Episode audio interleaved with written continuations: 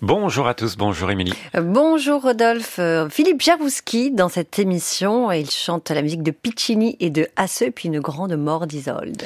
Et on commence tout de suite par un grand disque, l'ultime disque du pianiste Lars Volk, qu'il n'aura pas eu l'occasion d'entendre de son vivant. Deux concertos de Mozart, Un jeune homme, le numéro 9, éternel.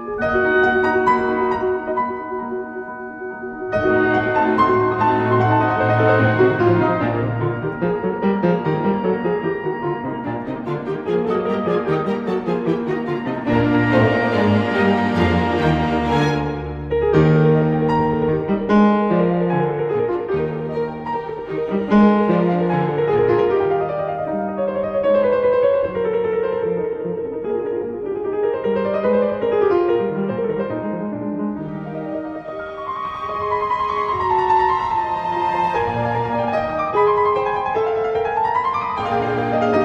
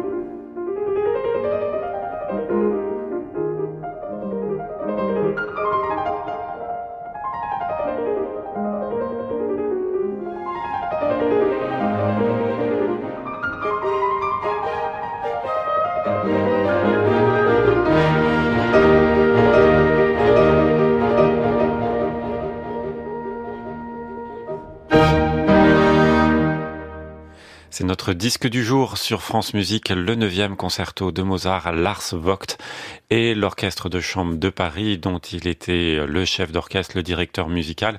Et vous avez entendu, on se disait avec Émilie, c'est incroyable la variété mm. de phrasés, de vie aussi hein, dans, Très original euh, dans ce, jeu, ce jeu. Alors que malheureusement, il y avait le spectre du cancer qui planait sur cet enregistrement. On venait de lui annoncer, on lui avait même euh, dit de renoncer à cet enregistrement, mais le pianiste avec une détermination inébranlable, va enregistrer deux concertos de Mozart. Malheureusement, il n'aura jamais eu l'occasion d'entendre le disque terminé. Et c'est ce disque qui sort aujourd'hui. C'est un peu son, son requiem à lui. Mozart, on dit qu'il avait écrit son requiem pour ses propres funérailles. Et eh bien peut-être que Lars Vogt a enregistré ces deux concertos de Mozart comme un ultime témoignage.